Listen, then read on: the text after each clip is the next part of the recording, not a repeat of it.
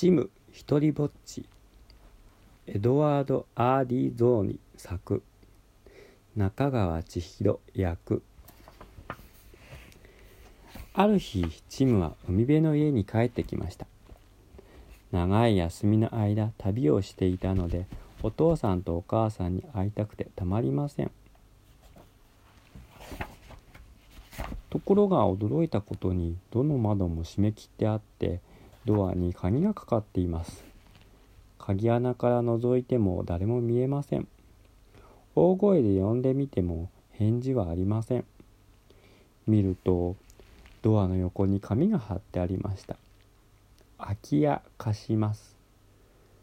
かわいそうなチム。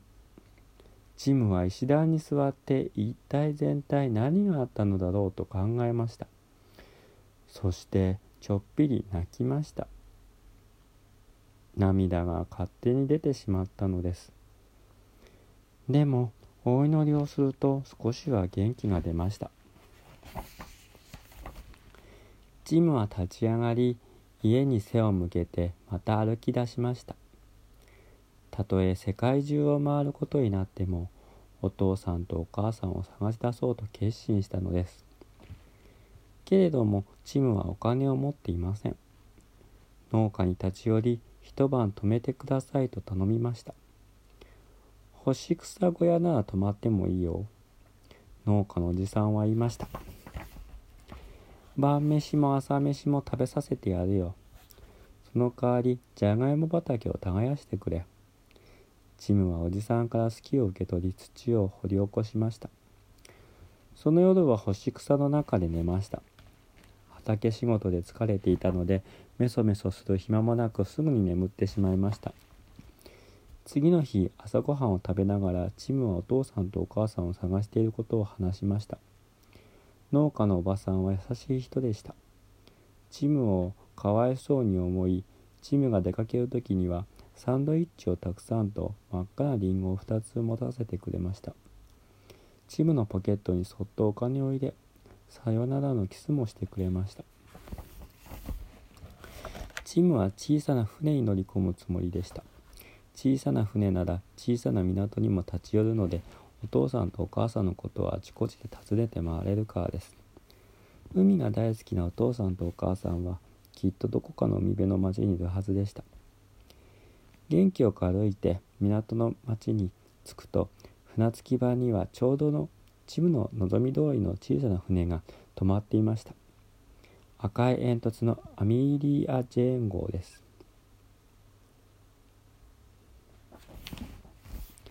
都合の良いことに船の方でも働き手を探していたのでチムはすぐにボーイとして雇ってもらいました。海に出るとペンキ塗りや床磨きや使い走りや航海士たちの食事運びなど仕事が山のようにありました。忙しいのでくよくよしている暇はありませんでした。アミーリア・ジェーン号は楽しい船でした。乗組員は優しい人ばかりでチームを特別に可愛がってくれました。何日も何週間も経ちました。船はいくつもの小さな港に泊まりました。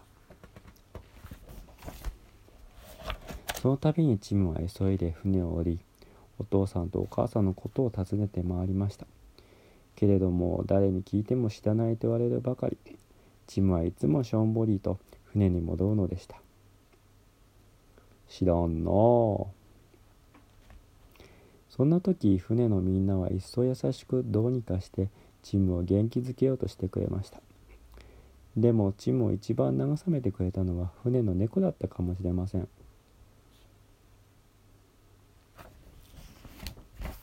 仕事を済ませるとチームは甲板の隅に座り込んで猫にこれまでの出来事いろいろ話しました。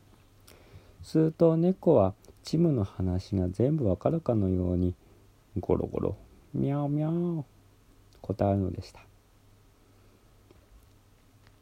この猫のことを忘れないでください。そのうちにお話の中でとても大切な役割を果たすことになります。ある日アミーリア・ジェーン号はまた小さな港に泊まりました。チムはいつものように船を降りてお父さんとお母さんを探し回りました。相変わらず何の手がかりもありません。チムは急いで船に戻ることにしました。道に一人のおばさんが立っていました。チムは立ち止まり最後にこの一人だけと思って僕のお父さんとお母さんを知りませんかと尋ねました。まああなた迷子ね。おばさんはチムの手をつかみました。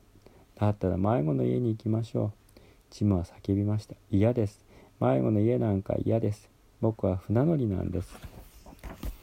早く戻らないと船が出ちゃうんです。お願い手を離した？けれどもおばさんはチムの手を握りしめぐいぐい引っ張って大きな黒い建物の大きな黒いドアの前で連れて行きました。さあ着きましたよ。おばさんはそう言うと大きな鍵を取り出して鍵穴に差し込もうとしました。その時チムが手をぐいっと引いたのでおばさんは鍵を落としました。おばさんが鍵を拾おうとしゃがんだところでチムはもう一度手を思い切り引きました。おばさんは尻餅をついてチムの手を離しました。チムは逃げ出し全速力で船着き場に向かいました。ところが何ということでしょう。チムが船着き場に着くとアメリア・ジェーン号が煙を上げて港を出ていくところでした。チムは置いていかれてしまったのです。こうなったらとにかくあのおばさんに見つからないようにするほかありません。チムは別の船に忍び込み救命ボートの下に隠れました。そのうちにエンジンのかかる音が聞こえてきました。船のロープも外されたようです。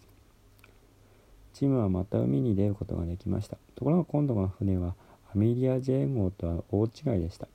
船長は怖い人で乗組員も意地悪な乱暴なものばかり。チムは密航者なのでひどくいじめられました。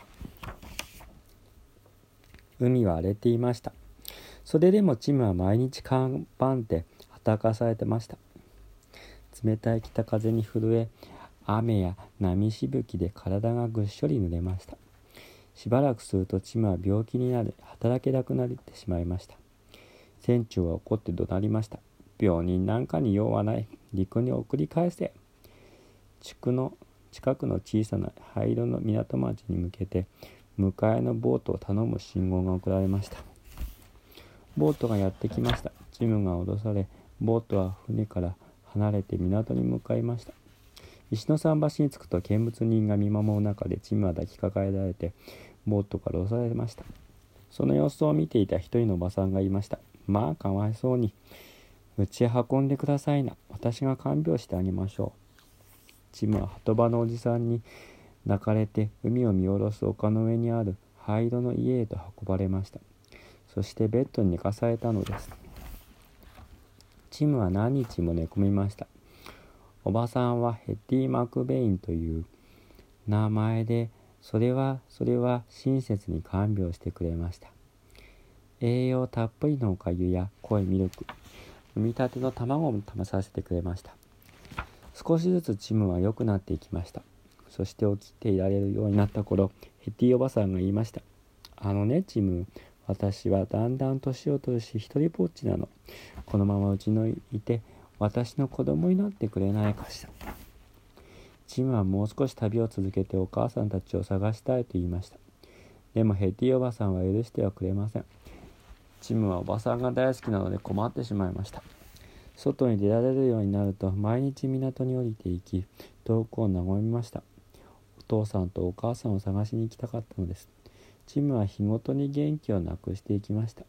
ある日朝ごはんの時にヘティおばさんが言いました。チムったらなんで悲しそうな顔をしているの。いいですよ。さあ出かけなさい。ヘティおばさんは新しい服をたくさん入ったスーツケースとお金を用意しさよならのキスをしてくれました。チームは嬉しいような申し訳ないような気持ちで出発しました。でも港に着いてみるとチムの胸はエスタでいっぱいになりました。桟橋にあのアミリア・ジェーン号が止まっていたからです。チムは大歓迎を受けました。誰もがチムに会えて大喜びです。中でも一番喜んだのは船の猫でした。もちろん船長はチムをまたボーイにしてくれました。けれどもチムの災難はまだ終わっていませんでした。港を出て何日も経たないうちに海が荒れ始めました。その上船で火事が起きたのです。真っ先に煙の匂いが気づいた。ジムは大急ぎで船長に知らせました。みんなで必死に火を消そうとしましたが強い風が炎を煽りました。とうとう船の前半分が真っ赤な炎に包まれてしまいました。船長は辛そうに船を捨てろと命令し全員が救命ボートに乗り移りました。その時チムは猫が航海士の船室に閉じ込められていたことを思い出しました。大変だ助けに行かなくちゃ。チムはみんなが止めるのを振り切って甲板に駆け戻りました。船室にたどり着き猫を無事に抱き上げました。ところがいざボートに戻ろうとすると炎の壁が目の前に立ちはだかっています。チムは覚悟を決めました。猫をしっかり抱いて海に飛び込んだのです。運よくそばにハッチの蓋が浮かんでいました。火を消す時に誰かが投げ捨てたものです。チムと猫はその上に這い上がりました。けれども波が高く水しぶきもすごかったのでボートの人たちはチムを見つけることができませんでした。そのためにチムと猫は一日中嵐の海を漂い続けました。日が暮れる頃チムと猫は砂浜に打ち上げられました。浜辺の坂を上がっていくと港町の通りに出ました。チムと猫はケーキ屋さんの前で立ち止まり明るい店の中を覗き込みました。びしょ濡れで寒くてくたくたでとてもお腹が空いていました。けれどもお金がないので何も買えません。その時店の中にいる女の人の後ろ姿が目に留まりました。女の人は一人で座りハンカチを目に当てて泣いているようです。ひょっとするとお母さん？ええそうです。次の瞬間チムは店に駆け込みお母さんの胸へ飛び込みました。チムもお母さんも嬉しくてたまりません。二人は話が山ほどありました。お母さんはチムがロスの間に起きたことを話してくれました。遊覧船が沈没したというニュースが新聞に載ったのです。そして何を間違えたのかチムの名前が死んでしまった乗客の中にありました。